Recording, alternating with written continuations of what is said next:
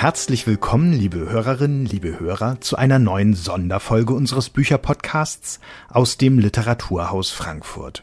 Am 5. Juli, als es gerade möglich war, zusätzlich zur Videoübertragung auch wieder Publikum im Lesesaal zu empfangen, war dort Stefan Aust zu Gast mit seinem Buch Zeitreise, die Autobiografie. Es moderierte Rainer Hank.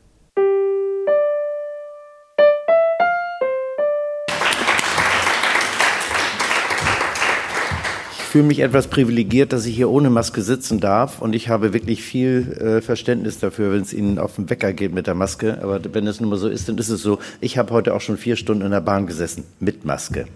Na, dann haben Sie mehr abgearbeitet, als ja. hier abzuarbeiten Also ich bin da mit gutem Beispiel vorangefahren. Genau. Denn hier geht es, das kann ich gleich ankündigen, eine gute Stunde, nur damit Sie wissen, worauf Sie sich einstellen. Ich habe einen großen deutschen Journalisten als Gesprächspartner.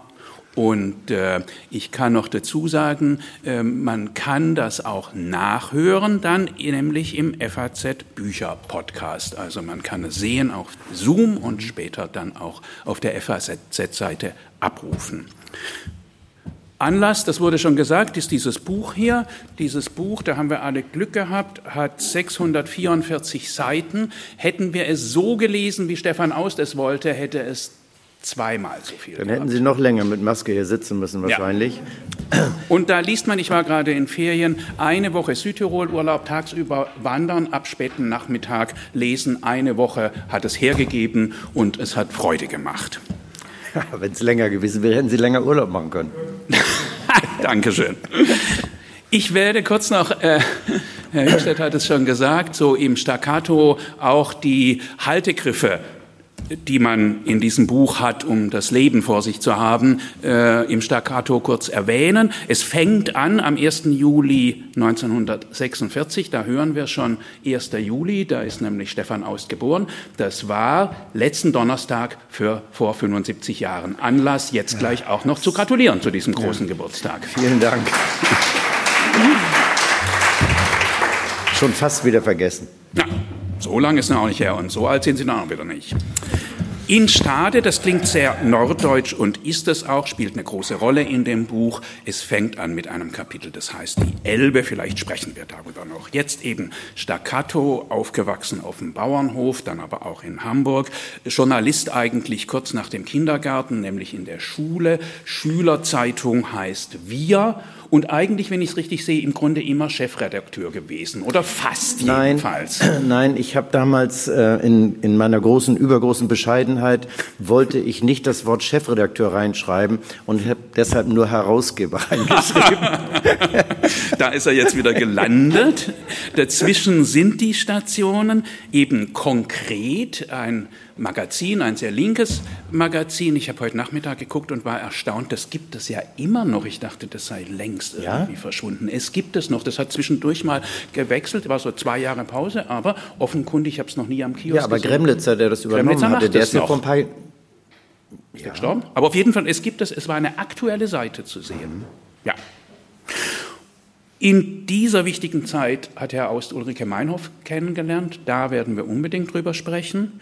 Nach konkret gab es viele Jahre NDR Panorama, eine politische Sendung, die damals, jedenfalls in meiner Kindheit als Schüler und Student, eine ganz andere Rolle hatte als heute. Man musste Peter Merseburger und Stefan Aust Filme sehen. Heute, glaube ich, muss man das nicht sehen, die Macher vielleicht anders, aber damals gehörte das so, wenn man so ein bisschen politisch wach wurde Es gab ja auch nur zwei Sender. Wir hatten im Durchschnitt immer 50 Prozent Marktanteil. Also. Stimmt. Dann gab es das Privatfernsehen. Und da war Stefan Aust wieder dabei, nämlich Privatfernsehen Gründer und dann aber auf jeden Fall wieder Chefredakteur von Spiegel TV.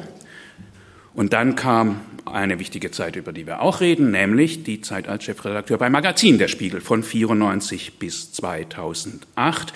Zum Schluss steht im Buch, zum Schluss dieser Zeit 2008 war es doch etwas unerfreulich. Mal sehen, ja. was wir dazu nachher noch zu sagen haben. Und dann gab es eine Pause, wo aber Herr Aust ist nicht faul, das merken Sie schon, äh, auch vieles war. Und dann wurde er Chefredakteur, zuerst Herausgeber der Weltgruppe, Welt und Welt am Sonntag, dann Chefredakteur eine Zeit lang, interimistisch der Welt und jetzt, und das bis heute, wieder Herausgeber. Das allein hält sie nicht am Leben. Neben Nebenher konnte ich heute in der Süddeutschen entnehmen, gibt es ein auch nicht ganz dünnes, nicht ganz so dickes Buch über, also drunter macht er es nicht, Xi Jinping, der mächtigste Mann der Welt. Das habe ich aber nicht alleine gemacht. Nicht? Da gibt also es einen Co-Autor, einen China-Experten, weil Sie sind überall aus. Experte, aber so ein richtiger China-Experte nee, das bin ich nicht. nicht. Das will ich auch nicht so tun, als wenn ich es bin. Und nebenher gibt es fünf Teile Fernsehen zu gucken über die mächtigste Frau der Welt. Also mächtigste Frau und mächtigster Mann und die heißt Angela Merkel. Die tritt nun bald ab. Da ist es ein journalistischer Anlass, das nochmal bilanzierend Revue passieren zu lassen. Was die nächsten Projekte sind, frage ich am Ende. Was kann man Herrn Aust alles fragen? Stundenlang vieles. Ich habe ein paar Freunde gefragt, was soll ich Sie denn fragen? Und das Lustigste, was die mir geraten haben, ist zu fragen, wann haben Sie eigentlich angefangen, Ihre Hemdsärmel aufzukrempeln? Und was soll uns das sagen, Herr Aust? Ähm, das soll Ihnen eigentlich überhaupt nichts sagen. Das ist eine praktische Angelegenheit gewesen. Ähm, das, damit habe ich angefangen bei der ersten Moderation bei Spiegel TV. Äh, und zwar war es so, äh, wir hatten kein Studio selbst, ähm, sondern am Anfang und äh, sind auch nicht woanders hingegangen, ganz am Anfang ein paar Mal zu, zu RTL und dann bei Studio Hamburg, sondern wir hatten einen Schneideraum mit, mit, mit einem Schneidetisch im Hintergrund. Und da haben wir das, äh, die Kameras aufgebaut und haben, haben das Licht gemacht und es war keine Klimaanlage und es wurde sehr schnell sehr warm. Äh, und ähm, dann habe ich gedacht, willst du jetzt mit, einer, mit einem Jackett hier rumschwitzen? Ähm, und dann habe ich mir das irgendwie so angewöhnt. Das war ein paar Mal und dann war das bequem. Weil dann aber wahrscheinlich habe ich so privat so die sowieso immer. Im Fernsehen und vorher oben auch das erste war Ärmel hoch. Ja, das aber, ist ein bisschen aber ein Schlips. Schlips, aber ein bisschen Schlips. tiefer und der oberste Knopf. Nein, nein, nein, nein. Äh, das war Schlips und war oben, äh, glaube ich, glaube also das waren genau die gleichen Hemden. Äh, immer mit gesagt, ich habe die immer, ja, ich habe die sogar immer eine, ich mache jetzt keine Reklame dafür, aber die habe ich immer in derselben Firma gekauft, immer derselbe Laden in New York. Da habe ich die immer gekauft, kaufe ich die heute noch. Leider haben die jetzt gerade dicht gemacht. Aber so ein bisschen, ich will es auch nicht überinterpretieren und höre auch gleich und, damit und auf. Und Schlips ja. gestreift, Englisch, links oben nach rechts unten, nicht umgekehrt amerikanisch. Okay. Wir schauen nochmal Fotos dann an. Da sind übrigens Dinge. auch schöne Fotos drin bei der Gelegenheit in dem Buch. Aber ein bisschen heißt das, ich bin der Macher, oder? Ich bin hemsärmlich der Macher. Ich bin jetzt nicht der Deutschlands Oberintellektueller. Ich bin nicht Philosophieprofessor in Nein. Princeton. Nein, es war sogar so, äh, als ich mit Spiegel TV angefangen habe, ähm, oder anfangen sollte. Man wusste ja auch überhaupt nicht, ob das irgendwie einigermaßen gut gehen könnte. Das war am Anfang, als das private Fernsehen entstand, durch diese komplizierte Konstruktion mit Alexander Kluge, ohne den wäre das niemals, niemals was geworden. Jedenfalls habe ich ein Konzept dafür gemacht, das war ungefähr eine halbe Seite lang und da stand eben drauf, was ich mir vorstellte, was wir machen wollten. Und das war als allererstes Mal, wollte ich von meinen äh, Erfahrungen bei Panorama äh, ausgehend ein solches Magazin machen, aber ich wollte nicht alles machen, was wir bei Panorama gemacht haben. Das heißt, ich wollte keine Interviews machen, gesetzte Interviews mit Experten, die kann man sich immer je nach der Meinung, die man haben will, aussuchen. Und ich wollte auch keine gesetzten Interviews mit Politikern machen. Wir sind denen, denen nachgerannt oder haben ihnen die Kamera vor die Nase gehalten. Und ich habe gesagt, der Moderator im Studio soll nicht der anklagende Staatsanwalt sein wie Klaus Bettnarz damals beim Monitor und soll nicht der Pfarrer sein wie Franz Alt, der den Leuten die Welt erklärt, sondern es sollte immer so sein, der, der Redakteur im Studio, also ich in dem Falle, sollte durch die Sendung führen mit, mit, mit knappen Worten, so ein bisschen sarkastischer Grundton dabei. Äh, ich habe eine Anweisung von Augstein bekommen, das war die einzige Dienstanweisung, die er mir je gegeben hat. Niemals lächeln. Du musst gucken wie Buster Keaton. Das war die Anweisung. Ich weiß gar nicht, ob das in dem Buch drin steht. Doch, ich glaube gar nicht. steht drin. Äh, und und ähm, ja, also so, so eher, eher ein bisschen ironischen Unterton da, äh, dabei haben und, und Sachen auf den Punkt bringen, aber jetzt nicht zu versuchen, die Leute zu bekehren. Ja, das ist eine der wenigen Seiten, was Sie gerade schon zitiert haben, wo Sie tatsächlich relativ detailliert in das Making-of gehen, wo also sozusagen Ihre, Ihr Machart, sonst werden sehr viele Geschichten erzählt in dem Buch. Hier zwei Absätze, bevor Sie das mit mhm. gerade geschrieben haben, äh, lese ich gerade mal vor, weil ich das auch sehr spannend fand. Ich wollte, dass wir nach dem alten Spruch von Augstein sagen, was ist, sehr berühmt. Die Kamera sollte zeigen, was sich abspielte. Ich wollte die Reportage zurück in das politische Magazin bringen, kontrovers, aber aber auch nicht zu ernst. Am besten, das hat mir sehr gut gefallen, am mhm. besten am Anfang ein Beitrag, bei dem man die Faust ballte und sich sagte, so eine Sauerei. In der Mitte ein Beitrag, bei dem man den Kopf schüttelte und dachte, was es nicht alles gibt. Und am Schluss ein Beitrag, mhm. bei dem man sich auf die Schenkel schlug und lachte, so was Irres. Die, ja. Diese Trias, das, ja. sehr einleuchtend. Das, das war so die Idee. Wir haben es auch manchmal geschafft. aber, aber nicht durchgehen. Aber das, das, das Wichtigste und Interessanteste eigentlich dabei war, also einmal, dass wir eben schon gesagt haben, mit den Interviews, Interviews, die wir nicht machen wollten. Äh, und das Zweite war, dass, dass ich die Reportage oder den Dokumentarfilm zurück ins Magazin bringen wollte. Und das hat jetzt dazu geführt, ich meine, kann man mal sehen, wie, wie lang sich sowas dann hält. Ähm, ich habe, haben Sie schon gesagt, ich habe gerade äh, einen Fünfteiler gemacht, fünf mal 50 Minuten äh, für die UFA, die jetzt bei, bei, bei diesem Streaming-Portal von, von RTL TV Now ausgestrahlt wird. Und dank Corona äh, konnten wir keine Interviews machen. Und glücklicherweise konnten wir keine Interviews machen. Wir hatten eigentlich hatte eine irre Liste mit Leuten, mit denen ich sprechen wollte. Und wir haben dann bei ein paar Leuten angefragt. Ich habe ein einziges Interview tatsächlich gemacht mit Peter Michael Distel. Äh, und wir haben dann keine weiteren Interviews gemacht, weil alle gesagt haben, äh, jetzt geht das nicht wegen Corona und sonst wie, äh, aber später vielleicht mal. Aber ich habe dann zurückgedacht an genau diese Geschichten, habe mir, hab mir gesagt, was willst du eigentlich mit Interviews in dem Film? Da ist ja jede einzelne Episode in der, in der äh, Kanzlerschaft von Angela Merkel, äh, können Sie sich ja äh, einen Kommentator suchen, der das ganz furchtbar findet und einen, der es ganz gut findet. Also das, das bringt einen dann auch nicht weiter. Und deswegen haben wir überhaupt keine Interviews gemacht und wir haben auch nichts neu gedreht, sondern wir haben es zusammengebaut aus Archivmaterialien, dokumentarischen Materialien, im Wesentlichen aus dem Archiv von Spiegel TV.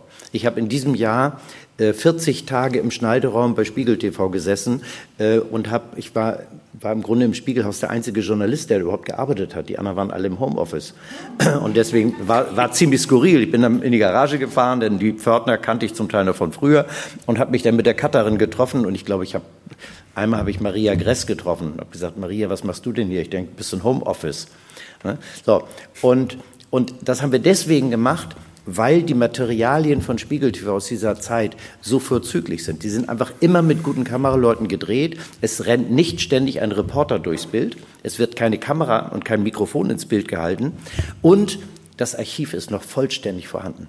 Also wenn wir Szenen gesucht haben äh, von Angela Merkel aus ihrer Zeit, was weiß ich, als Pressesprecherin oder stellvertretende Regierungssprecherin von Lothar de, äh, von, äh, Lothar de Maizière, ja, ich wechsle die beiden auch schon mal.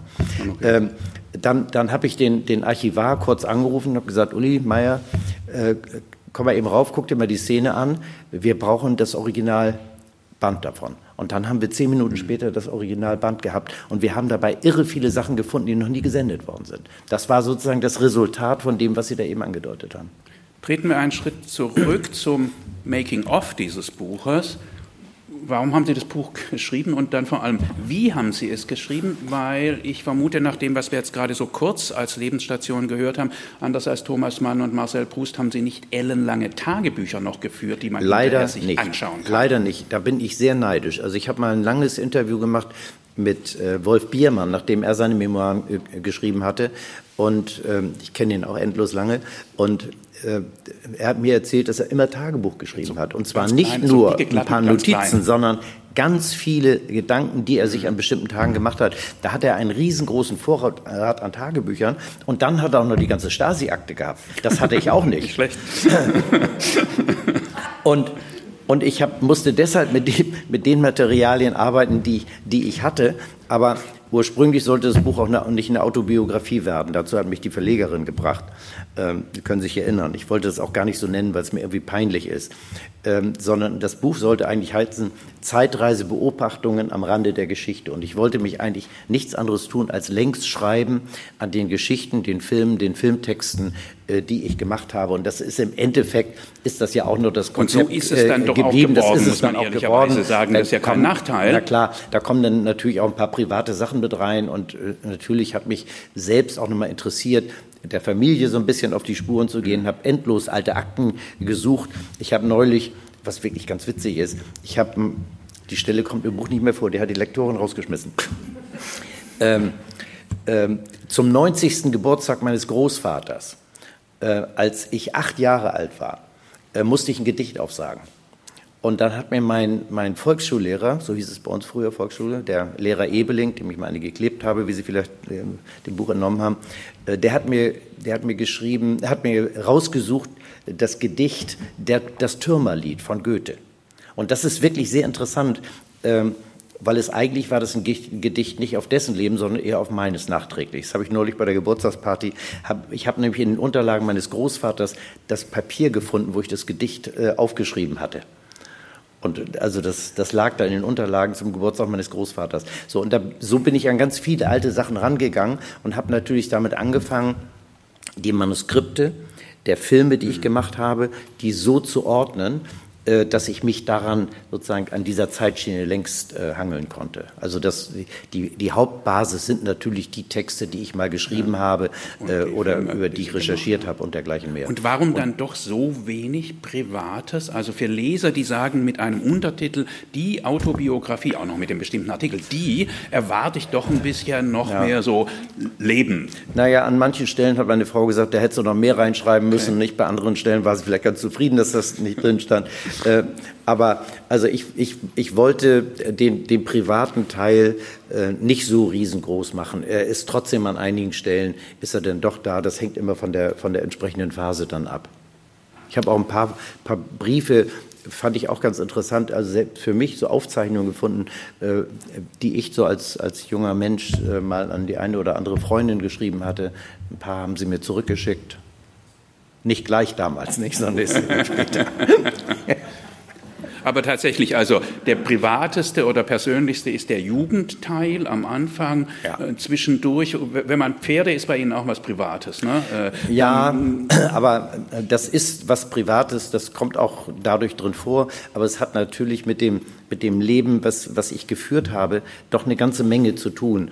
Weil ich glaube, dass sich vieles ganz anders abgespielt hätte, wenn ich nicht jedes, jedes Wochenende praktisch, soweit es irgendwie geht, auf dem Land gewesen wäre. Sie hätte mich aufs Pferd gesetzt. stabilisiert, sowas haben Sie mal der Spur nachgesagt, ne? Ja, ja, ja, sicher, auch natürlich rein, rein körperlich. Ich meine, mhm. äh, mhm. wenn Sie mit dem Pferd durch den Wald brettern, äh, was ich immer noch tue, irgendwie, wenn ich draußen bin, irgendwie drei Pferde hintereinander äh, durch den Wald und dann auch richtig schnell, äh, dann, dann bleiben Sie natürlich ein bisschen in Form ne?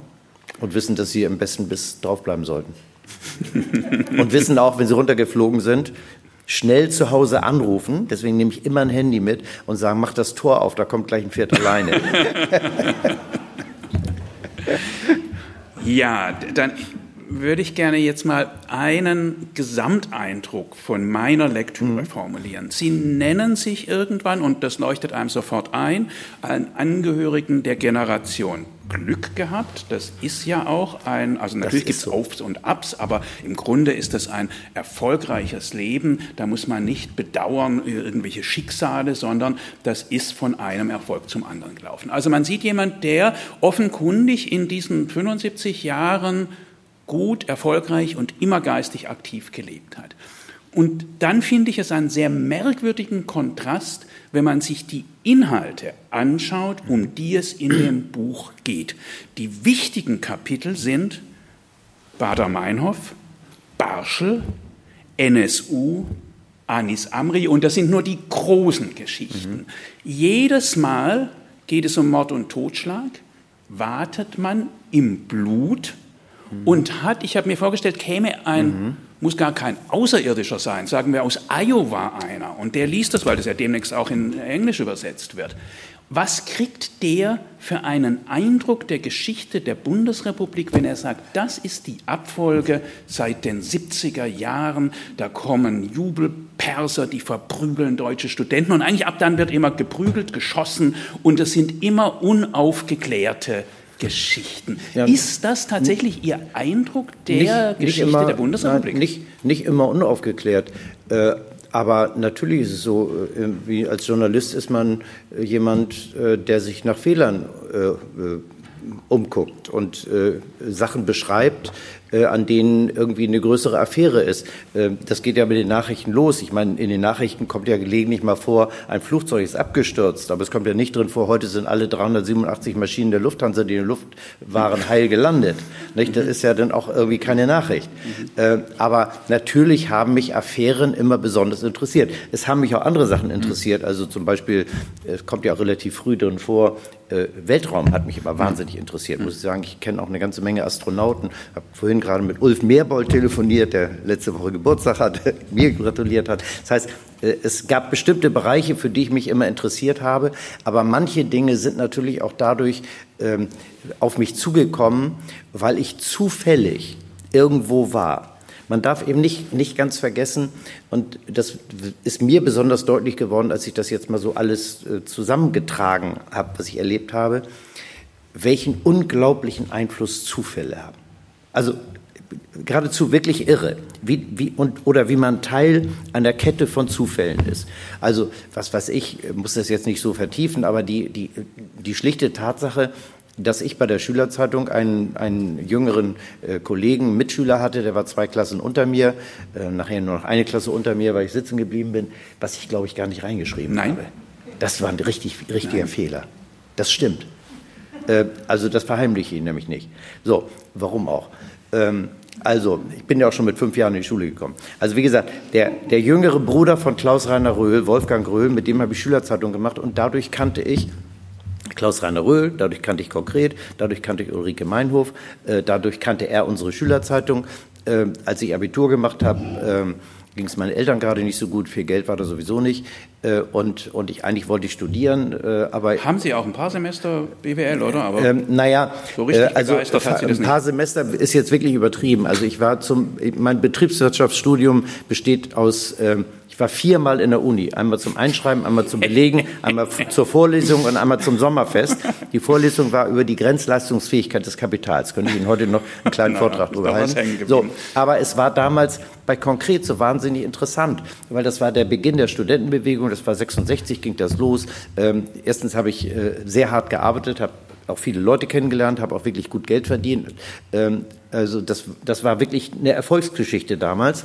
Äh, und und dadurch kannte ich Ulrike Meinhof und andere Beteiligte, als die dann in den Terrorismus gegangen sind. Also insofern war es, sagen wir mal, ein automatischer Prozess, dass ich mich dann äh, damit äh, intensiv beschäftigt habe.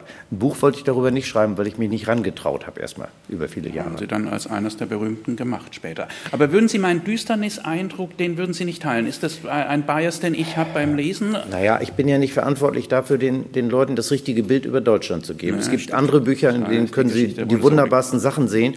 Und ich habe im Grunde nur das, was ich erlebt habe und äh, wozu ich auch äh, ein, ein großes Privileg hatte, das zu erleben, das habe ich versucht, aufgrund, äh, mit der, auf der Basis der Materialien, die ich damals angesammelt habe, äh, zu machen. Und dadurch wird es natürlich auch irgendwie ja. aufregend. Ich glaube, Ihre Berufsbezeichnung, sozusagen eine Ebene unter Journalist, würde heißen Reporter. Äh, nee, nein? also ich habe ich habe damit, ich habe immer gesagt, so eine Art Journalist.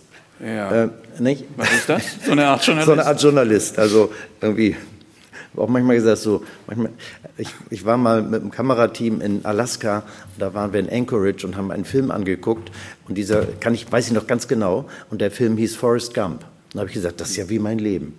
Bisschen doof, aber immer dabei. Journalist? Naja, man, man, man kriegt natürlich, wenn man das liest, dann äh, stolpert man von einer Affäre auf die andere. Ja. Aber, aber ich wollte ja nur ganz Der bewusst... Agent Werner über, Maus über, begleitet einen durch das halbe Buch. Immer wieder taucht Herr Maus auf. Ja, Mensch, äh, dem muss ich noch ein Exemplar schicken. Der hat mich gerade neulich das angerufen. ja, das war... Nein, den, das ist ein, ein Bekannter, den man ständig wieder trifft. Ja, das stimmt, weil, weil es auch so verrückt ist. Den habe ich, über den habe ich mal ein Buch geschrieben, gegen das er geklagt hat äh, hat verloren, deswegen durfte es auch erscheinen. Und dann ist der irgendwie immer wieder aufgetaucht in verschiedensten äh, Umständen. Also nachher als, äh, äh, als er da in, in Kolumbien im Gefängnis saß und dann bei der, dann wollte er uns helfen als äh, ein, ein Mitarbeiter des Spiegel, ein Reporter des Spiegel auf der Insel Rolo, wo gerade das Flugzeug abgestürzt mhm. ist, äh, entführt wurde. Aber ich wollte mit dem eigentlich nie, nur ungern äh, das, das machen. Ähm, weil ich nicht so richtig durchblicken konnte, wie da seine Beziehungen sind, was er alles macht. Aber um unseren Kollegen da rauszukriegen, hätte ich auch mit Teufels Großmutter einen Deal gemacht, ehrlich gesagt. Und ich habe mit ihm auch verhandelt und habe als allererstes Mal gesagt, Sie müssen erst mal nachweisen, dass Sie überhaupt einen Kontakt herstellen können zu ihm und habe dann hab mich auf dem Frankfurter Flughafen mit ihm getroffen und dann habe ich gesagt, ich mache ihm mal eine Liste mit Fragen, die nur unser Redakteur beantworten kann. Habe ihm ein paar, weil ich den ganz gut kannte, so ein paar sagen wir, intime äh, Details äh, erfragt. Und er hat tatsächlich es geschafft, äh, die Antworten zu kriegen. Also einen Kontakt hatte er.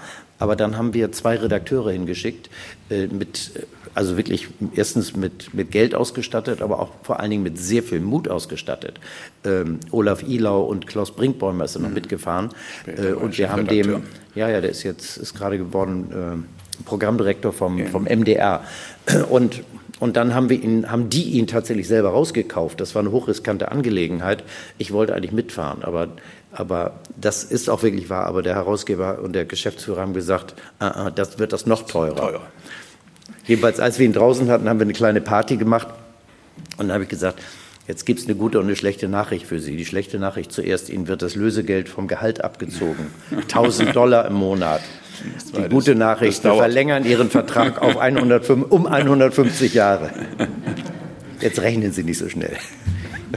Ich würde gern, es kommen, äh, wie man mhm. ahnt, in dem Buch sehr viele Menschen vor in diesen langen Jahren. Über drei Menschen würde ich gerne mit Ihnen ein mhm. bisschen länger sprechen. Mhm. Das zeigt sich auch im Namensverzeichnis, dass die eine besondere Bedeutung haben. Und das sind Ulrike Meinhoff, Rudolf Augstein und Angela Merkel. Ach, Fangen wir vielleicht in der Reihenfolge an. Was hat die Menschen so fasziniert? Was war das für eine Frau, diese Ulrike Meinhoff? Ich erinnere mich, Joachim Fest hat auch mal Panorama gemacht, war FAZ-Herausgeber, war auch ganz fasziniert. Warum waren die Menschen so fasziniert? Was war das, das Interessante? Sie waren eine beeindruckende Persönlichkeit in ihrem, in ihrem ruhigen und äh, gleichzeitig bescheidenen und äh, unglaublich klugen Auftritt. Also sie konnte argumentieren wie niemand anders, den ich kenne. Sie hat dazu eine sensationelle Sprache gehabt. Also sie konnte, hat eine unglaublich gute Stimme gehabt. Äh, das merkt man auch, wenn man, wenn man heute Hörfunksendungen von ihr, von ihr sich anhört. Also sie war wirklich beeindruckend und sie war äh, kompromisslos in ihren Ansichten. Äh, heute würde man sagen alternativlos. Mhm. Ähm, also in, radikal schon ja, vor dem sie war, Terrorismus. Sie war sehr, sie war sehr radikal. Äh, das kann man ja aus ihren Kommentaren auch äh, sehen, auch wie die Entwicklung gewesen ist. Ähm, sie war, war zwölf Jahre älter als ich. Äh, das mhm. heißt, äh, da lagen Welten dazwischen. Mhm. mhm. Und ich habe sie bei konkret äh, nur noch nur kennengelernt, als sie noch Kolumnistin war aber nicht mehr Chefredakteurin. Die war vorher, also vor meiner Zeit, äh, als das Blatt übrigens auch noch von der DDR finanziert wurde, was unbekannt war. Ich habe mich immer gewundert, wieso die bundesdeutschen Geheimdienste das nie gemerkt haben, dass das Ding aus dem Osten finanziert worden ist. Also zu meiner Zeit nicht mehr. Aber wie gesagt, ich habe es auch nicht gewusst. So, jedenfalls da war sie vorher Chefredakteurin gewesen. Und deswegen kenne ich sie nur aus Konferenzen oder von zu Hause, äh, wenn ich irgendwelche Artikel hinbringen musste oder abholen musste. Sie wohnten da in Hamburg in Durup zusammen. Äh, sie war sehr häufig sehr schlecht gelaunt. Die Kinder gingen ihr unheimlich auf den Wecker, die Zwillinge, wenn sie dabei war, irgendwelche Texte zu schreiben. Sie konnte, sie konnte sehr grob sein, wenn sie mit Leuten umsprang. Mhm. Also ich kann mich erinnern, das war dann schon, als wir am, am, am Gänsemarkt da waren, da, hat, da hatten wir eine, eine Frau eingestellt, äh, die, die sollte äh, sich mit Büchern befassen und gleichzeitig sollte sie, war übrigens Ulla Rowold, sage ich jetzt mal, und die sollte ihr gelegentlich auch Materialien besorgen für ihre Kommentare. Und da habe ich erlebt, wie, wie Ulrike mit der umgesprungen ist. Also das hätte ich keine drei Tage beim Spiegel durchgehalten, wenn, die, wenn ich so mit meinen Mitarbeitern umgegangen wäre. Sie konnte sehr, sehr herablassend und sehr grob sein, muss ich wirklich sagen. Und, und sie hatte auch immer einen, einen leichten Hang zur Depression, muss ich sagen. Und wie kam der Weg in den Terrorismus? Gibt es da so einen Kipppunkt oder ist das schleichend ohne also, Sorg-Dutschke-Attentat? Was, das haben ist, das ich, miterlebt oder nicht? Nein, das, das habe ich nicht miterlebt. Was ich miterlebt habe, war äh, wie im Jahr 68, äh, also ich war bis Dezember 68 bei, war ich bei konkret. Also ich habe die ganze, die ganze, äh, äh bei Ohne Sorg war ich nicht dabei, also das mhm. habe ich sozusagen erst dann war ich mhm. nicht in Berlin. Äh, aber Rudi Dutschke, das Attentat auf Rudi Dutschke, mhm. habe ich äh, praktisch äh, miterlebt, mehr oder weniger. Ich habe noch nicht daneben gestanden, als geschossen wurde, aber ich war mit ihm am Abend vorher verabredet. Wir waren vorher eine Woche in Prag gewesen und wollten zusammen eine Geschichte schreiben und ich bin dann nach Berlin gefahren und habe ihn dort getroffen, weil er mit seinem Text mal wieder nicht überkam.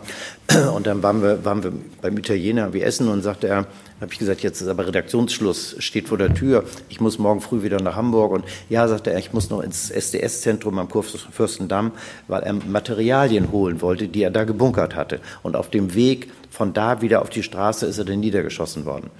Ähm, und, und ich war dann auf dem Weg zum Flughafen, bin schnell wieder zurück und, und habe dann das Wochenende mit Ulrike Meinhof zugebracht. Und zwar also die, die ganze Zeit. Wir haben dann zusammen vorm Springerhaus gestanden.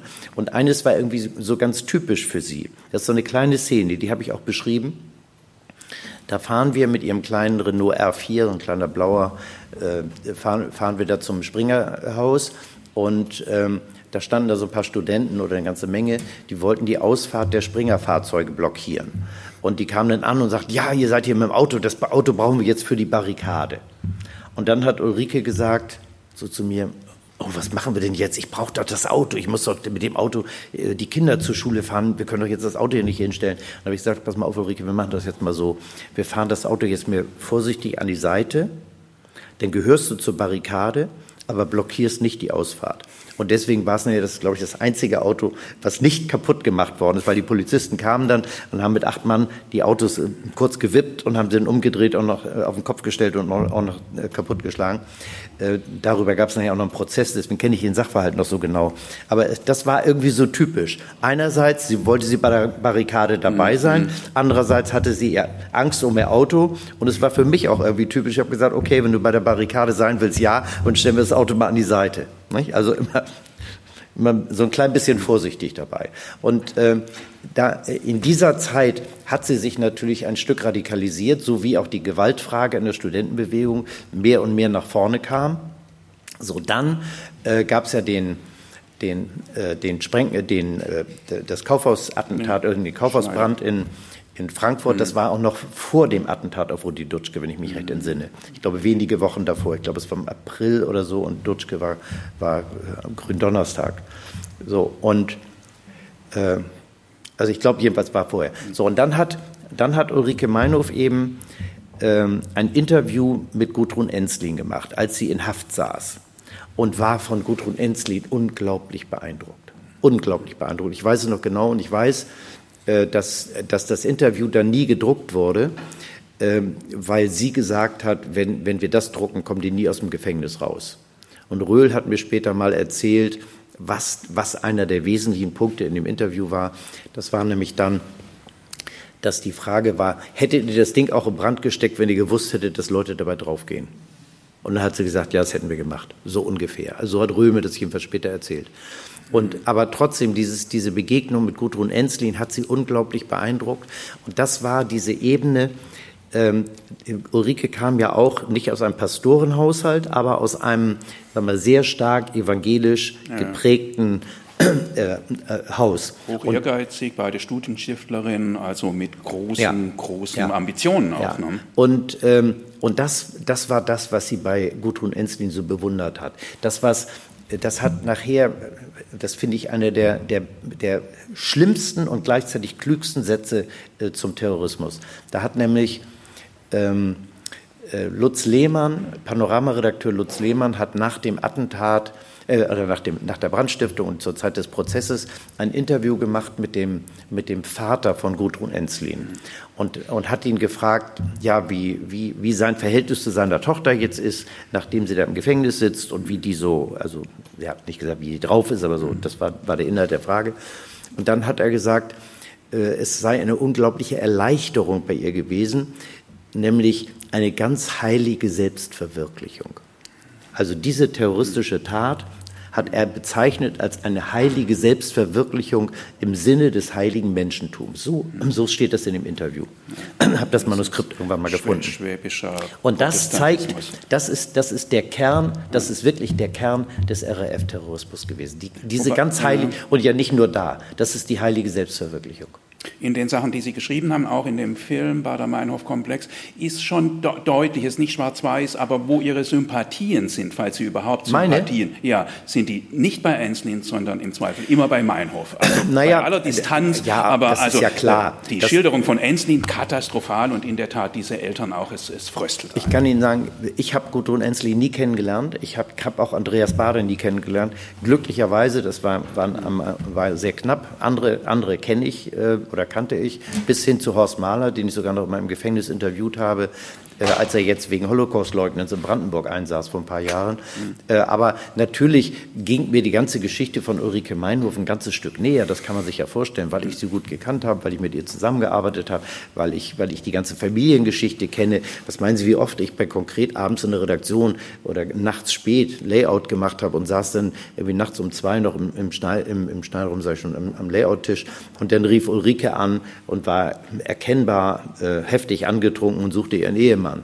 Nicht? Also ich habe ganze, das ganze Scheidungsdrama mit den Kindern, das habe ich alles miterlebt. Nicht? Und wenn dann jemand, und ich habe sie dann später, als sie bei Konkret schon weg war, als war, ich war dann 69, ein halbes Jahr in Amerika, und als ich wiederkam, da habe ich sie gelegentlich besucht in, Berlin, und dann habe ich auch gemerkt, dass sie, sie wurde, sie wurde immer depressiver. Sie, sie hatte eine schwer depressive Ader. Sie hatte auch eine, also ich will mal sagen, also ich neige nicht dazu, Leute so zu psycho, äh, mhm. psychologisieren, aber sie hatte auch äh, eine stark masochistische Komponente. Das kann man übrigens aus den Briefen im Gefängnis nachher entnehmen. Das schreibt sie selbst. In der Biografie lassen Sie keinen Zweifel dran, dass Sie selbst nie in Versuchung waren, selber sich zu radikalisieren. Warum eigentlich nicht? Muss man jetzt begründen, warum man ich wollte ja Komma, da war ein Komma und das Komma sagt, angesichts dieses Gruppendrucks, der damals herrschte, war es nicht leicht, sich dem zu widersetzen. Oder doch? Ich habe mich niemals irgendeinem Gruppendruck äh, unterworfen. Niemals. Und das war damals auch nicht anders als heute. Ich war, ich bin ja auch nicht zu konkret gegangen, weil ich nun irgendwie besonders links war oder, oder weil ich nur die Welt retten wollte oder weil ich den Sozialismus einführen wollte. Ich habe mit Interesse die Entwicklungen gesehen, habe meine eigene Position gehabt. Also ich kann mich erinnern, äh, wir haben mal einen Text gedruckt äh, bei Konkret von Peter Weiß, der war mein Wahldichter in der Schule. Äh, unter die Überschrift lautete Schafft zwei, drei, viele Vietnams. Und da habe ich zu Röhl gesagt, sag mal, können wir, Herr Röhl, ich war mit ihm auf Sie, wollen wir das wirklich so drucken, solche Überschrift? Ich denke, wir wollen den Vietnamkrieg beenden. Wieso zwei, drei, viele Vietnams? Das war ein Zitat von Che Guevara. Genau. Oder, ja. Und und das, das war, ich war gegen den Vietnamkrieg, aber ich war deshalb, deshalb kein Anhänger von Ho Chi Minh und ich bin auch nie mit Ho, Ho Chi Minh auf den Lippen irgendwie über, äh, über, über den Kurfürstendamm gerannt. Das, das war und nicht meine haben Sie Sache. Das gelassen, haben nicht gesagt, das schmeißen wir dann raus, wenn er hier nicht mehr sich auch ideologisch uns annähert?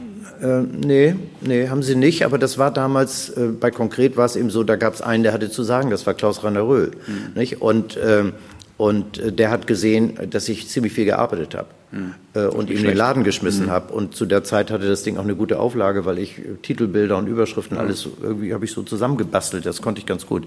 Äh, aber äh, und auch Ulrike, die hat gesehen, äh, wenn es darum ging, irgendwas zu tun, dann, dann war ich da. Ne? Aber, aber sie hat also ich kann mich erinnern, es wird, wird, bei jedem Interview, mir wird mir wieder die Frage gestellt, das war eigentlich eher so eine Nebenbemerkung in, in, in der ganzen Geschichte. Ich kann mich erinnern an irgendeine Diskussion oder ein Gespräch ähm, in der Redaktion und ich habe dann irgendwie einen Einwand gehabt, der gesagt, ach komm, du bist doch unpolitisch. Unpolitisch, das war das Schlimmste, was man sein konnte. Aber es hat mir nicht so wahnsinnig viel ausgemacht, weil ich, weil ich, ich konnte zum Beispiel diese Faszination, die, die viele in der DDR gesehen haben, die konnte ich nicht nachvollziehen. Für mich war ein Land, das seine Bürger einsperrt und eine Mauer hat und, und die Leute abschießt, wenn sie da über die Mauer klettern, das war für mich nicht diskutabel. Und da konnten die mit Kinderkrippen und was weiß ich kommen, äh, was da alles so toll sein sollte, das war mein Ding nicht. Und, und ich kann mich sehr gut erinnern, ich meine, manchmal ist man ja in so bestimmten Momenten dabei. Nicht? Als ich bei Konkret weg war, das war ja, da, da fing ja die Studentenbewegung an, so in die verschiedenen Gruppen zu zerfallen. Die einen wurden äh, äh, irgendwelche K-Gruppen und anderen gingen in die DKP, die dann ja wieder erlaubt, äh, äh genehmigt, äh, zugelassen war. Äh, und andere machten den Marsch durch die Institutionen bei den Jusos oder wo auch immer. So. Und und einige gingen dann eben in sowas wie die Bewegung 2. Juni äh, oder, oder dann später in die RAF. Das gab es aber noch nicht, als ich da aufgehört hatte. Und ich war dann, war dann in Amerika ein halbes Jahr und bin dann zufällig über so Kontakte äh, an die Black Panther geraten. Und habe dann da was über das Frühstücksprogramm gemacht und habe den Bobby Seale interviewt und alles Mögliche. Und, und habe mir diese Geschichte ein bisschen genauer angeguckt, habe die interviewt und so. Und dann war ich, dann war ich am Ende, war ich im Sommer 69 in New York äh, und, und habe da bei so einer kleinen linken Nachrichtenagentur mitgearbeitet, Liberation News Service. Und dann war auf der anderen Straßenseite war eine Wohnung, da wohnte ich mit in der Claremont Avenue. Äh, und eines Abends tauchten da drei, drei oder vier Leute auf. Mark Rudd, Bernadine Dorn. Mark Rudd kannte ich schon. Das war so der, der Anstifter der, des Aufstandes an der Columbia University. Äh, Bill Ayers und Bernadine Dorn. So, und die hatten ein Papier mit, das sie mit der Redaktion da vom Liberation News Service äh, debattieren wollten. Und da stand oben drauf, You don't need a weatherman to know which way the wind blows. Das war das Manifest der Weatherman, der amerikanischen RAF, wenn man so will, die gerade im Begriff waren, in den Untergrund zu gehen. Und ich kann mich sehr genau erinnern, das fällt mir jetzt gerade ein, wo Sie diese Frage so stellen.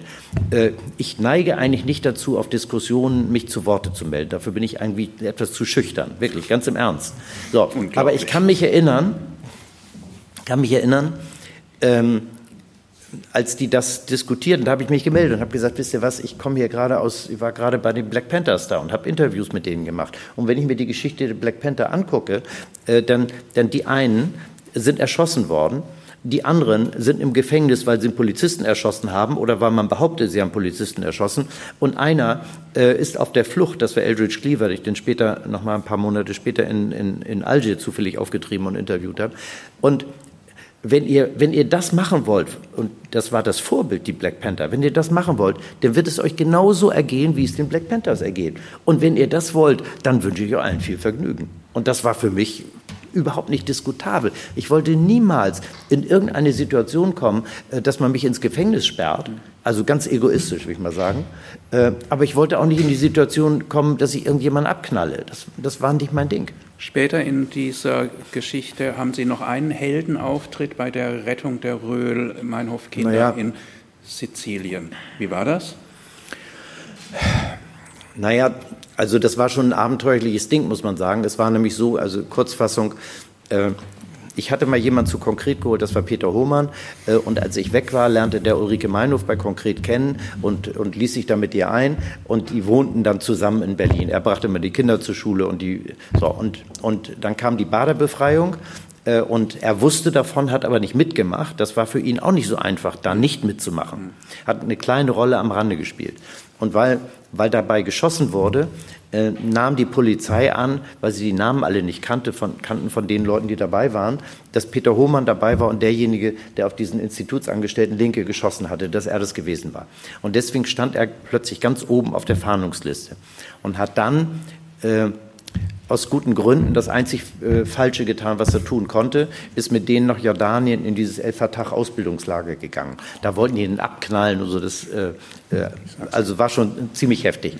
So, und er hat damals erfahren, dass die, dass die Kinder äh, am Tage der Baderbefreiung äh, von irgendwelchen Freunden äh, weggebracht worden sind und dass sie die Kinder aus diesem, dieser Unterkunft, wo er nicht wusste, wo das war, äh, abholen wollten und in ein Kinder-Guerilla-Camp nach, nach Jordanien schickten zu den El Fatahs. Und äh, davon wusste ich einiges, weil wir von Michelle Ray, dieser Autorin, äh, Ehefrau von Costa Gavras, ähm, mal eine Geschichte gedruckt hatten über dieses Lager. Und dann habe ich zu Peter gesagt, sind die völlig verrückt geworden? Die können doch nicht aus diesen siebenjährigen Kindern aus Hamburg-Blankenese irgendwie Guerillas machen in Jordanien. Und das stand, das war unmittelbar vor dem schwarzen September. Da wusste man, da, da liegt Krieg in der Luft. Peter wusste aber nicht, wo die waren. Und wir haben sehr intensiv immer wieder darüber geredet. Und dann hat er gesagt, Mensch, ich glaube, ich weiß, welches Mädchen daran beteiligt war, die Kinder wegzubringen. Vielleicht weiß die das. Und dann ist er hat er die kontaktiert, die wohnte noch in Berlin, die war übrigens auch mit in Jordanien in dem Camp, hatte sich von der Gruppe abgesetzt, das wusste ich damals aber nicht. So, und dann, dann hat er die nach Hamburg geholt und ist sie nach Hamburg gekommen und die wusste, wo die Kinder waren. Und dann habe ich gesagt, gut, dann fahre ich da jetzt hin und hole die ab. Äh, aber es waren Peter Hohmann und dieses Mädchen Hanna. Äh, die habe ich nur ein einziges Mal da gesehen. So, und und dann äh, haben wir Kontakt aufgenommen, haben da angerufen äh, und haben gesagt, jetzt kommt einer von der Gruppe, um die Kinder abzuholen. Und dann bin ich da hingeflogen ähm, und habe die Kinder abgeholt und habe dann eine Woche gebraucht, um festzustellen, wo der Vater steckte. Der war nämlich gerade im Urlaub in Italien. Das war aber reiner Zufall. Der war oben in Norditalien, Pisa. Na gut, dann habe ich ihm auf, dem, auf der Piazza Navona äh, die Kinder übergeben. Das, also ich glaube, jeder, der die Möglichkeit gehabt hätte, hätte das gemacht. Das, aber es war natürlich auch ein bisschen Abenteuerlust. Das will ich jetzt auch nicht ganz unterschlagen. Was, was dann ziemlich irre war, als dann, das weiß ich übrigens erst seit, seit ganz kurzer Zeit, äh, als als dann die Gruppe aus Jordanien zurückkam nach Berlin und fing dann an mit, oder wollte anfangen mit Banküberfällen und sonst was, da wollten sie die Kinder in dieses Kinderguerilla-Camp schicken und nahmen Kontakt zu den Leuten auf. Und da haben die gesagt, wieso, die sind doch schon weg, die habt ihr doch abgeholt. Und dann haben die überlegt, wer kann das gewesen sein? Äh, und sind schnell darauf gekommen, dass es dieses Mädchen namens Hanna gewesen sein müsste, die, die, die wissen musste, wer die geholt hat. Und dann sind sie der Hanna auf die Bude gerückt ähm, und haben ihr eine Knarre vor die Nase gehalten und haben gesagt, wenn du nicht sagst, wer das ist, wirst du jetzt auf der Stelle erschossen. Bader selbst. Äh, und dann hat die gesagt, wer es war, ähm, hat dann aber anschließend Peter Hohmann versucht zu erreichen, um uns zu warnen.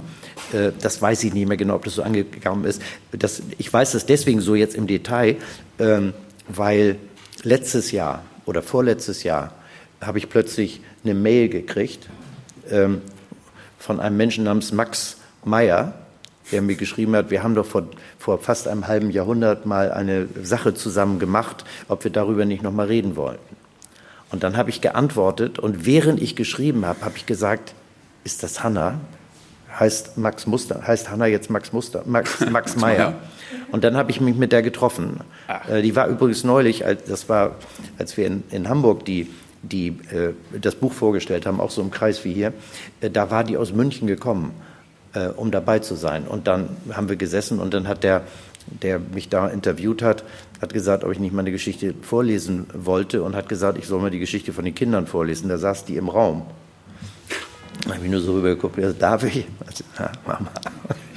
Na gut, so war Ja, ohne falsche so Schmeicheleien kann man sagen, war ein verrücktes Ding. Sie sind doch ein großer Erzähler, auch mündlich. Hm. Abschließende Frage zu Ulrike Meinhoff. Ähm, der Eindruck, dass das Thema Bader-Meinhof-Komplex in der Hierarchie ihrer Lebensthemen auf Platz 1 steht und sie auch nicht mehr loslässt. Der ist nicht das ganz ist falsch. Ja, das ist keine Frage. Natürlich ist das so. Das ist, das ist ein Teil meines Lebens gewesen, weil ich, wie gesagt, ich kannte eine ganze Menge Leute, die, oder einige Leute, die dann in den Untergrund gegangen sind, oder auch die Anwälte, die das später waren, äh, und habe deshalb äh, den Stammheimer Prozess verfolgt, obwohl ich nie da gewesen bin, was mich heute tierisch ärgert. Das ärgert mich noch mehr, als dass ich nicht zum, nach Woodstock gegangen bin, obwohl ich eine Karte hatte. Das ist auch eine der großen ähm, Geschichten. Aber hat eine Karte, geht nicht hin, weil er nicht im Schlamm baden mag. Ja, weil ich, ich Menschenmassen kann ich irgendwie nicht ab. Also es war nie so richtig mein Fall. Also Diskotheken und sowas. Na gut, jedenfalls ähm, und als, als, als ich dann beim NDR anfing, da ging diese ganze Terrorismusgeschichte ja erst los. Und da war relativ logisch, äh, dass ich darüber ständig berichten musste. Und ich habe aber und habe dann gelegentlich auch mal nachgedacht, Mensch, eigentlich müsste es doch mal aufschreiben. Äh, aber ich habe mich nicht rangetraut, weil ich und zwar unter anderem auch wegen Ulrike Meinhof, weil ich gedacht habe, also wer bin ich jetzt über die und deren Leben und ihren Weg in den Untergrund zu schreiben? Und dann, das habe ich jetzt auch hier in dem Buch geschrieben, äh, dann war ich zur Premiere von Minna von Barnhelm in, in Zürich weil da eine Freundin von mir Minna von Barnhelm spielte. Und anschließend war eine Party und da traf ich Thomas Brasch, den DDR-Autoren, der ausgewiesen mhm. wurde. Und mit dem habe ich mich da unterhalten und der hat gesagt, warum schreibst du nicht die Geschichte mhm. von Bader-Meinhof auf? Und dann habe ich gedacht, vielleicht hat er recht, habe mich in mein Auto gesetzt, bin zurückgefahren und zum NDR gegangen, habe meinen Job gekündigt. War auch ein Risiko. Wie viel ist das verkauft worden?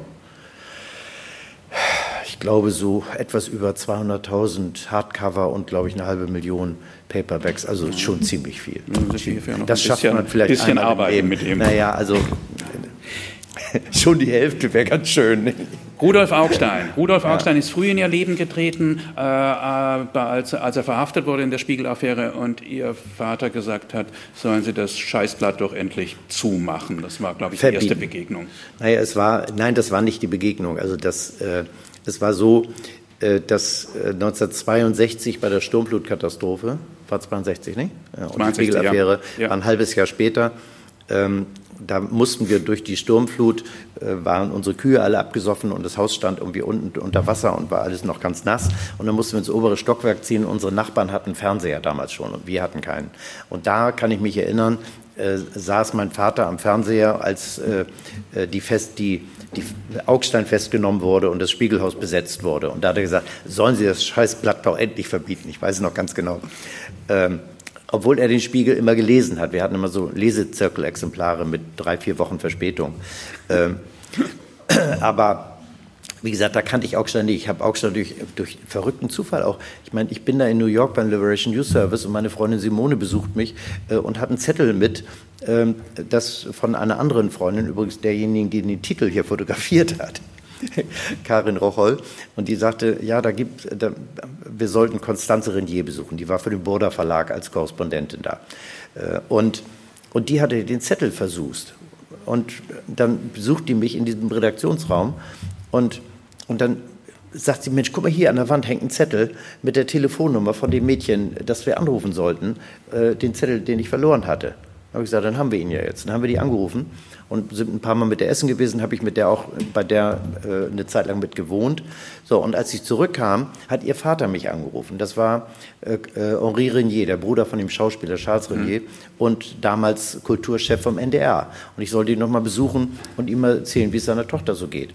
So, das habe ich dann gemacht und dann hat er äh, gleich gesagt, ich sollte für ihn mal was machen. Und dann hat er gesagt, er hätte einen guten Freund, der heißt Rudolf Augstein, den soll ich mal besuchen. Und den der würde mich sicher gerne mal kennenlernen. So, und dann bin ich irgendwann im, im Sommer 89, glaube ich, Spätsommer, war ich bei denen, hat Rudolf gesagt, du wirst mal Chefredakteur des Spiegel. Hat sich aber dann 25 Jahre Zeit gelassen. Aber Sie haben das nicht vergessen? Nee.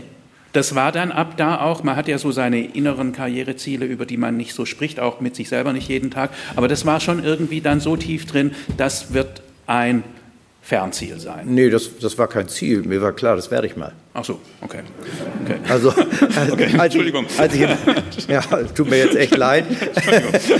Nein, äh, in der, in der Schule, da haben die sich immer über mich lustig gemacht, weil ich mich auch mit der Schulleitung angelegt habe. Und sind wir aus der Schule rausgegangen mit der Schülerzeitung, gab es einen Panoramabeitrag über uns, äh, noch zu Joachim Festzeiten. Äh, und, und da haben die immer so gedacht, der Mini-Augstein hier, der spielt sich hier auf, nicht so. Und dann naja, und wenn man dann bei konkret ist und ist bei konkret und ähm, Stern ist und eigentlich den Mischung, der Stern und Spiegel mhm. und, und äh, dann war für mich irgendwie klar, nein, also eigentlich möchtest du, irgendwann wirst du da drüben mal landen. Was war das Faszinierende am Spiegel und dann doch auch nochmal an, an Rudolf Augstein? Aber erstmal am, am Spiegel, an, an, an dieser Form von Journalismus das, das war die nüchterne Art des Journalismus, eben in, in dem äh, nicht, nicht große Kampagnen gemacht werden. Na gut, hat natürlich auch Kampagnen gemacht gegen Strauß zum Beispiel, das ist alles richtig.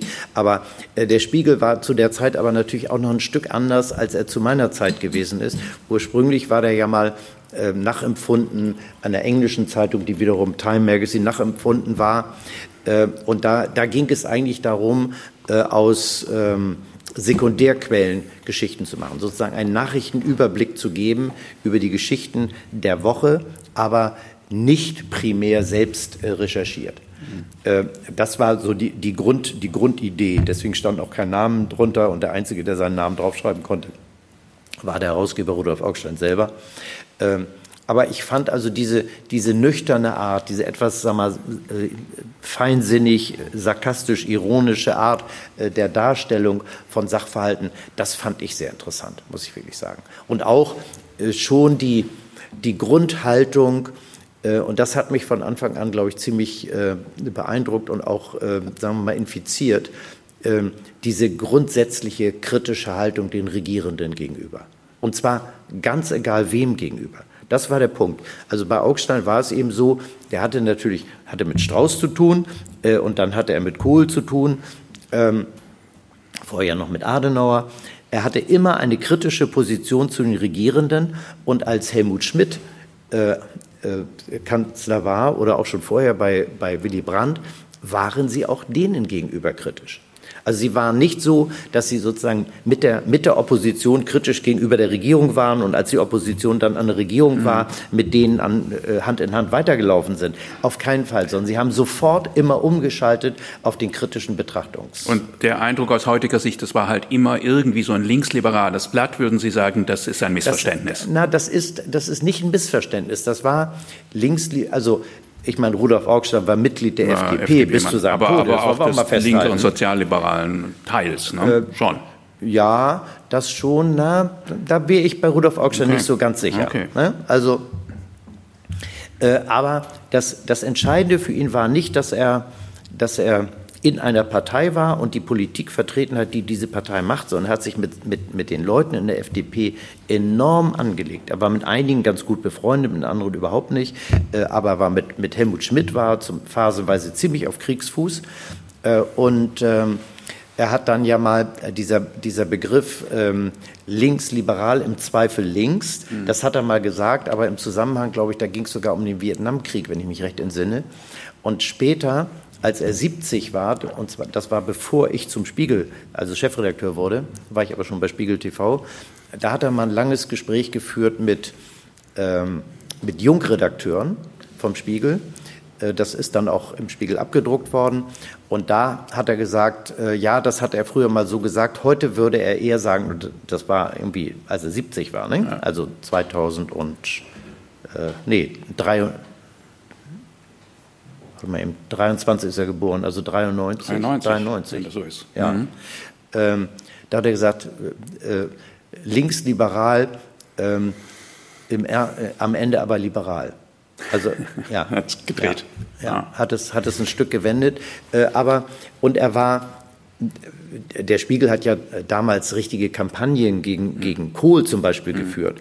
Äh, das hat ihn aber nicht davon abgebracht, nach der, oder während der Phase des Mauerfalls und der Wiedervereinigung äh, eher auf Kohls Seite zu stehen. Aber trotzdem, er war Kohl immer hat kritisch immer behauptet, er liest den Spiegel nicht, aber hat ihn doch gelesen wahrscheinlich, oder? No. Kohl, Kohl, hat immer behauptet, er liest ihn nicht, aber hat ihn Er hat ihn, gelesen. ich glaube, er hat ihn gelesen, aber weiß ich nicht wirklich genau. Also er kommt bei jetzt nicht Kohl, sondern Augstein kommt bei Ihnen sehr gut weg in, in der Bio, naja, aber das ist, ist ja auch kein Wunder. Sie verdanken ihm eigentlich alles und nachdem er tot war, waren Sie auch nicht mehr lange Chefredakteur naja, beim, beim das ist ja, ist ja keine Frage. Na gut, man darf eines nicht vergessen. Ich war mal mit ihm oder er mit mir schwer verkracht. Ähm, Früher. Äh, und zwar war es so, ähm, das, ist, das hat, glaube ich, für unsere Beziehung eine ganz wesentliche Rolle nachher gespielt. Ähm, ich habe für den NDR gearbeitet, in verschiedenen Abteilungen, Kultur, alles Mögliche gemacht. Äh, und dann hat, hat, ähm, hat und, und hatte mit äh, seiner damaligen Lebensgefährtin Gisela Stelli ein Filmprojekt für diesen Henri Renier. So, und deswegen bin ich bei denen aus und eingegangen. Also ich, ich kannte die wirklich ganz gut. Wir sind zusammen zu Partys gegangen, was weiß ich. So, und, und ähm, dann fragte Merseburger mich, äh, ob ich nicht einen Film über Augstein im Wahlkampf machen wollte, als er für die FDP angetreten ist in der Bundestagswahl, äh, ausgerechnet in dem Wahlkreis in Reda-Wiedenbrück äh, gegen Rainer Barzel. So, habe ich gesagt, klar, mache ich gern. Und dann habe ich, hab ich eine Woche dort gedreht. Und als ich das Material gedreht hatte, habe ich gedacht, um Gottes Willen, was machst du jetzt für einen Film? Da waren so irre, schöne und peinliche Szenen drin, dass ich gedacht habe, wenn ich, den, wenn ich daraus einen Film mache, der redet nie wieder mit mir. Und dann habe ich sogar mit Werner Funk, damals ähm, Wirtschaftsredakteur, darüber geredet, mit dem ich gut befreundet war, und habe den mit in den Schneiderraum genommen, habe gesagt, guck dir das mal an. Und der hat sich bald äh, kaputt gelacht über diese Szenen. Und dann hat, hat, er gesagt, ja, dann machen wir einen schönen Film, ja, viel Vergnügen. Ne? So, und dann habe ich mir überlegt, äh, wenn du den Film jetzt so machst, wie du ihn machen müsstest, dann redet der nie wieder mit dir. Äh, aber wenn du ihn anders machst, ähm, dann kannst du im Grunde hier gleich wieder aufhören. Äh, und dann habe ich den Film und habe mir überlegt, wie würde Rudolf Augstein das machen? Weiß ich noch ganz genau. Und habe gesagt, der würde den Film so machen, wie das Material das hergibt und wie, wie er der Meinung ist, der, der Film richtig ist. Und daraufhin hat er dann tatsächlich acht Jahre kein Wort mit mir geredet. Aber das war, und erst als dann äh, Volker Schlöndorff und Alexander Kluge diesen Film über, über Strauß, der Kandidat gemacht hat, äh, da war beteiligt der Filmverlag der Autoren, den Augstein damals gekauft hatte. Und da hat Augstein denen gesagt, sie sollen mich doch dafür engagieren. Und das habe ich erst gar nicht glauben wollen, als mir Kluge gesagt hat, ich soll bei dem Projekt mitarbeiten. Und habe ich gesagt, also das, das soll er mir mal selber erzählen. Und dann sind wir essen gegangen. So, und das war für mich in zweierlei Hinsicht äh, eine wirklich wichtige Erfahrung. Nämlich das eine war, äh, ich habe niemals äh, anschließend, als ich beim Spiegel war oder so, auf irgendjemanden Rücksicht genommen, wenn, wenn, wenn die Leute eine Geschichte über die gemacht haben. Ich habe immer gesagt, das hast du mit Augstein gemacht und unter, mhm. hinter, hinter diese Schwelle gehst du nie zurück. wieder zurück. Das war das eine. Äh, und das andere war, dass er das auch wusste. Der wusste damit, also ich bin nicht so schnell zu korrumpieren. Und, und bloß irgendwie, um bei ihm weiter ein- und auszugehen, mache ich den Film jetzt anders. Das mache ich nicht. Und ich glaube, das hat eine ganz wichtige Rolle gespielt. Was mich gewundert hat, Sie lassen ihm sogar, finde ich, den zentralen Fehler durchgehen, äh, das Magazin seinen Mitarbeitern zu, zu schenken. Dem sind Sie zum Opfer gefallen. Und als Wirtschaftsredakteur, das ist der Wahnsinn, also ein jugoslawisches Modell der Mitbestimmung und, und Miteigentümerschaft zu machen. Total irre. Und das hat er auch gewusst. Warum hat er das gemacht? Äh, er hat es, ich kann es Ihnen sagen, das wirkliche Geheimnis, ich kann das nicht, äh, deswegen habe ich das, glaube ich, ich weiß gar nicht, und vielleicht habe ich es reingeschrieben, dann hätte ich es vielleicht nicht reinschreiben sollen, vielleicht habe ich es nicht reingeschrieben und hätte es vielleicht reinschreiben sollen. Der, der entscheidende Punkt war der, ähm, das ist ja so 70 gewesen und ähm, da, da gab es überall in den, in den äh, Zeitungen und Zeitschriften gab es Revolten gegen die Verlage und die wollten also mhm. Mitbestimmungsmodell mhm. und sonst was. So und er hatte gerade und, und Richard Gruner, der Mitbesitzer von Gruner und Jahr, mhm. äh, der hatte Angst, dass irgendwie der Sozialismus in die Bundesrepublik kommt mhm. äh, und hat seinen Anteil an dem Verlag verkauft. Mhm. Das war so der, der Beginn dann von Gruner und Jahr, obwohl mhm. Jahr gar nicht mehr da, äh, Gruner gar nicht mehr dabei war. So und da hat Rudolf Augstein dessen Anteil gekauft und musste, musste hohe Schulden aufnehmen, äh, um diesen Anteil von Richard Gruner zu kaufen. Ich habe übrigens mit Richard Gruner da viele, viele Jahre später mal drüber gesprochen. Das war so, er hat übrigens Gold gekauft, er hat sich einen goldenen Tisch davon gekauft. Und damit hat er so viel Geld verdient, wie, wie man sich das gar nicht vorstellen kann. Er hatte in seinem Haus in St. Gallen gehabt, mit dem Hubschrauber eingeflogen. So. Also auf jeden Fall, Rudolf Augstein war tief verschuldet und er hatte mit Bucerius ausgemacht, damals Verleger von Stern und Zeit, hatte ausgemacht, dass er den Anteil kauft. Und dann gab es die Revolte beim Spiegel, angeführt von Gremlitzer, dann später mhm. konkret mhm. äh, und, und noch ein paar anderen. Äh, und da hat äh, Bucerius zu ihm gesagt, äh, wenn da auch nur ein Tag gestreikt wird, dann kaufe ich den Anteil nicht. Und da war Augstein schwerstens unter Druck und musste in ganz, ganz schnell diese Revolte ersticken. Und dann dann hat er eben den Fehler gemacht, den Anteil zu verkaufen. Das, Hängt denen bis heute nach? Das, ähm, ja, das ist ein richtig großes Problem für die. Weil man darf ja nicht vergessen, äh, das geht ja schon ganz einfach damit los. Wenn, wenn die Hälfte des Unternehmens, inzwischen sind 50,5 Prozent, den Mitarbeitern gehört, und zwar so lange, wie die Mitarbeiter dort tätig sind, hinterher ja nicht mehr, dann haben sie ein natürliches Interesse, jedes Jahr so viel Ausschüttung, wie es geht, zu kriegen. Ist und doch logisch, denn wenn Sie in drei Jahren nicht mehr da sind, kriegen Sie nichts mehr. So, und, und wenn ein Teil der Gesellschafter immer das Geld ausgeschüttet kriegt, wie eine reisende Musikkapelle, so hat Adolf, Theo, äh, Adolf Theo, Theobald, Adolf Theobald, der war mal Chef, äh, Geschäftsführer, gesagt, wie eine reisende Musikkapelle, die abends das Geld ausschüttet und verteilt. Wenn die einen sich das ausschütten lassen, müssen die anderen es ja auch nehmen. Das heißt, es ist im Prinzip alles immer ausgeschüttet worden. Das Einzige, was zu meiner Zeit äh, Seikel äh, durchgesetzt hat, war, äh, dass die dass die äh, tesorierten Erlöse der Tochterunternehmen, dass die nicht ausgeschüttet mhm. wurden. Jedenfalls damals nicht. Später haben die jetzt alles ausgeschüttet. Kommen Grober wir zu Fehler. Angela Merkel, der Dritten so. im Bunde. So im Bunde. Im Bunde von Ulrike Meinhof, Rudolf Augstein, den ja, ich jetzt aufgemacht ja habe, der aber einfach die Zitate in diesem, in diesem Buch widerspiegeln. Die haben Sie früh, das haben Sie ja schon erwähnt, früh als Wahlkämpferin und Sprecherin von de Maizière kennen. Wann ist sie Ihnen zum ersten Mal, wann haben Sie zum ersten Mal irgendwie gesehen, aus, aus der wird irgendwie noch Na, Da kann ich Ihnen eine Anekdote Land. erzählen aus den Filmmaterialien. Wir haben, wir haben, ein, haben wunderbares Material von ihr gefunden.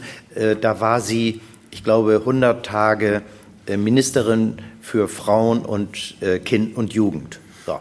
Und da hat die äh, Spiegel TV-Redakteurin Maria Gress hat ähm, den Auftrag gehabt, äh, über sie ein Porträt zu drehen. Und dann ist sie mit ihr losgeflogen. Ähm, mit dem Helikopter, so in verschiedene Dinge. So, und da hat sie auch gedreht. Und, am, am, und die, die Anweisung war von Merkel, oder ihren Presseleuten keine Interviews, während wir unterwegs sind, keine Fragen zwischendurch, äh, sondern erst ein Interview hinterher. Und dann hat Maria einen Tag mit ihr gedreht und hat am Abend äh, in der Redaktion angerufen und hat gesagt, das ist so langweilig. Aus der Frau wird niemals was. Also ob sie nicht die Dreharbeiten einstellen könnte. Und dann hat sie die Dreharbeiten eingestellt. Aber die Kassette mit dem Material, was sie da gedreht haben, gehört zu den meistverkauften, als Material meistverkauften äh, Einstellungen, äh, die es bei Spiegel TV gegeben hat. Da rennt sie mit so einer lila Bluse rum. Ähm, also sie lachen sich tot. Und, und also, ja, ich habe mir das Rohmaterial jetzt alles geholt. Also will sagen, ich hatte sie nicht richtig äh, auf der Rechnung. Mhm. Ich habe sie erst äh, ein bisschen genauer sagen wir mal, beobachtet, nicht kennengelernt. Ich kannte sie in den ersten Jahren überhaupt nicht, äh, als, äh, als die Parteispendenaffäre war. Also die Kohlsche Parteispendenaffäre, da war sie Generalsekretärin und das hat sie dann ja auch äh, sehr geschickt genutzt, um dann ähm, als äh, Schäuble als Parteivorsitzende zurückgetreten ist, diese Funktion zu übernehmen. Ich habe sie eigentlich erst persönlich kennengelernt, äh, als sie schon Vorsitzende war. Da war ich Spiegelchefredakteur und da hat der Bauer Verlag äh, eine äh, da hat der ehemalige Pressesprecher von, von Kohl, Fritzenkötter, der war Pressesprecher des Bauer Verlages und hat einen, einen Preis ins Leben gerufen, nämlich die Goldene Feder. Und dann sollte, wurde die Goldene Feder mit einer großen Veranstaltung in der Handelskammer in Hamburg verliehen. Und da haben die mir die Goldene Feder verliehen. Und dann hat Fritzenkötter äh, die damalige Parteivorsitzende vielleicht war sie auch noch gerade Geschäftsgeneralsekretär, das weiß ich nicht mehr so genau, äh, dazu bewegt, äh, die Laudatio zu halten. Und da habe ich mich sehr lange, da hat sie die Laudatio auf mich gehalten, die habe ich mir neulich noch mal rausgesucht, habe ich mit Frau Bauer gesprochen, habe gesagt, gibt es nicht bei Ihnen irgendwo eine Aufzeichnung davon? Und Frau Bauer hat eine gefunden hat mir die geschickt. Äh, daraufhin haben wir dann noch andere Materialien bei Spiegel TV im Archiv gefunden. Das heißt, ich kannte sie, ich kannte sie da, äh, habe mich mit ihr unterhalten. Wir haben sie auch in Berlin gelegentlich mal getroffen, weil Steingart war damals Büroleiter in Berlin und dann haben wir mal das eine oder andere Interview gemacht. Äh, und ähm, das war es aber. Der Eindruck ist richtig, dass Sie die Spätphase Merkel deutlich kritischer beurteilen als die Frühphase. Ja, es gab ja auch den Vorwurf immer, dass sie ihr sozusagen zur Macht verholfen ja, haben bei äh, Schröders Abschied. Mehr, na, also wenn Sie, sich, wenn Sie sich angucken, die Kampagne, die damals, äh, nachdem Schröder äh, die Wahl ja in Wirklichkeit gar nicht verloren hat, aber das lassen wir eben beiseite, ähm, äh, da, da gab es ja eine richtige Kampagne äh, gegen den Spiegel, äh, vor allen Dingen gegen Steingart und gegen mich, äh, dass wir nicht solidarisch genug für Schröder gekämpft hätten. Wir waren kritisch. Das ist auch richtig. Wir, wir waren auch wirklich sehr kritisch äh, Schröder gegenüber, vor allen Dingen in manchen Punkten, was die Agenda 2010 anbetraf. Ähm, bei manchen Sachen ging uns das nicht weit genug, bei anderen Sachen, also bei der, bei der Geschichte mit der mit der Reduzierung der Arbeitslosenunterstützung auf ein Jahr für jeden, ganz egal, wie lange er gearbeitet hat, das fand ich absurd, muss ich wirklich sagen. Heute absurd. immer noch? Das fand ich damals absurd. Damals. Und das finde ich, na, das ist ja inzwischen abgeschafft. Okay, aber finden ja, Sie die gesamte Agenda immer noch Nein, ich finde die Agenda 2010 sehr vernünftig, sehr richtig. Bloß in der Agenda 2010 war ein Punkt drin und darüber habe ich, äh, also ich sage Ihnen, mich hat mal angerufen der, der Chef der Bundesanstalt für Arbeit, ähm, der Bruder von der Fernsehansagerin. Äh, Gerster, Gerster heißt er. Ja. So, und beschwerte sich über irgendeinen Artikel im Spiegel. Und dann, das fand ich völlig lächerlich. Und dann habe ich, hab ich gesagt, also wissen Sie, das ist nun wirklich nicht das Thema. Aber das, was hier in dieser Agenda 2010, die ich eigentlich für richtig halte, gemacht wird, dass sie, dass jeder der arbeitslos wird, kriegt die Arbeitslosenunterstützung auf ein Jahr, glaube ich, war das damals. Ganz egal, ob er wie ein Schauspieler alle drei Monate irgendwie arbeitslos ist, weil er, weil er ja als Lohnabhängiger geführt wird, äh, oder ob jemand 40 Jahre in einer Firma gearbeitet hat, die dann pleite gegangen ist. Sie können doch nicht so, und ich habe mit dem so rumgebrüllt, was eigentlich meine Art ist, dass die Sekretärin die Tür aufgemacht hat und gesagt hat, mit wem schreist du denn hier rum? Und dabei war das am Telefon mit Herrn Gerster. Also will sagen, das ist übrigens, das war, das war der größte Fehler, den er gemacht hat. So, aber und damals war Angela Merkel eher auf dem Trip für Agenda 2010 und die ging ja auch nicht weit genug. Und insofern äh, waren wir da mit ihr in Bezug auf die Agenda 2010 äh, durchaus, nein, durchaus. Äh, Im Grundsatz eins. Ja, okay. das, das Interessante bei der ganzen Angelegenheit, das ist mir jetzt erst klar geworden, als ich den Film äh, gemacht habe, da habe ich mir die Zahlen alle nochmal angeguckt. Also wenn Sie den Film sehen über die Passage des Machtwechsels, wie Schröder die Wahlen vorgezogen hat äh, und wie dann äh, die, die Wahl abgelaufen ist, auch, die, auch diese Geschichte mit der, mit der Elefantenrunde, wo er so eine schlechte Figur gemacht hat, aber dann verstehen Sie, warum er so eine schlechte Figur gemacht hat. In Wirklichkeit war es nämlich so, dass der hätte weiter regieren können. Also die, die SPD hatte genauso, hatte ein Prozentpunkt weniger Stimmen als die CDU damals. Die CDU hatte genauso viele Stimmen wie, wie äh, bei der Wahl, bei der vorvorletzten Wahl, als, äh, als Kohl abgesetzt wurde. Exakt dasselbe. Und die CDU, das war übrigens, diese beiden Zahlen war das schlechteste Wahlergebnis der SPD seit 1949. Äh, und, äh, und äh, die SPD hatte ein Prozentpunkt weniger. Und sie hätten ohne weiteres äh, mit, der, mit den Grünen und der FDP zusammen weiter regieren können. Aber ähm, sie haben noch nicht mal verhandelt mit denen. Und ich habe neulich, als ich jetzt für den, für den Film das nochmal alles zusammengebaut habe, äh, habe ich mir das nochmal angeguckt, die Zahlen, und habe dann das abfotografiert und habe hab, äh, an Schröder eine kleine äh, SMS geschickt mit dem Bild und habe gesagt, warum habt ihr eigentlich damals keine äh, Ampelkoalition und warum gemacht. die SPD wollte Schröder nicht mehr? War das der Grund? Ja, pass auf. Und dann, dann, dann rief er mich an und haben wir darüber geredet, hat er gesagt, dieses Geheimnis nehme ich mit ins Grab. So, und dann, dann haben wir noch ein bisschen weiter geredet und so. Und dann rief er am Abend noch mal an. Und dann haben wir noch mehr, länger darüber geredet und ich kann und ich, ich bin dann sogar mit ihm, ich habe gesagt, also ich würde das jetzt so formulieren, ist das jetzt richtig? Also ich habe ihn sogar gefragt, hast du für Merkel gestimmt? Er hat gesagt, ja, er hat für Merkel gestimmt. Wenn die SPD sich entschieden hat äh, für die Große Koalition und für Merkel, hat er für Merkel mitgestimmt, hat er mir selbst gesagt. Habe ich auch in den Film so mit reingenommen. So, will nur sagen, die wollten lieber als Juniorpartner in der großen Koalition sein, äh, als die Auseinandersetzung, die sie vorher über Agenda 2010 ja. und sonst was alles hatte, weiterzuführen. Sie haben also nicht, es war die SPD, es war nicht der, es war nicht der Spiegel, ja. äh, der dafür gesorgt hat, dass Merkel Kanzlerin wurde, es war die SPD.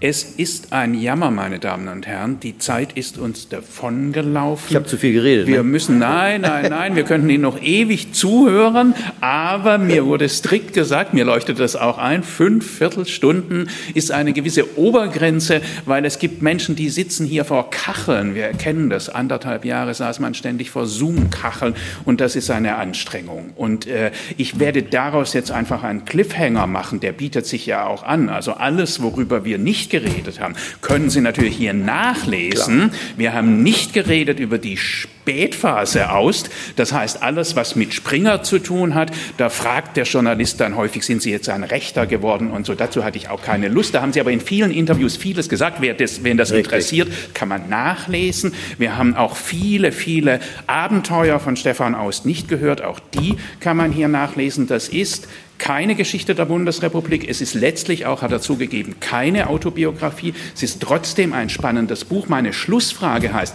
haben Sie eigentlich irgendwas mal falsch gemacht, Herr Aust? Nee.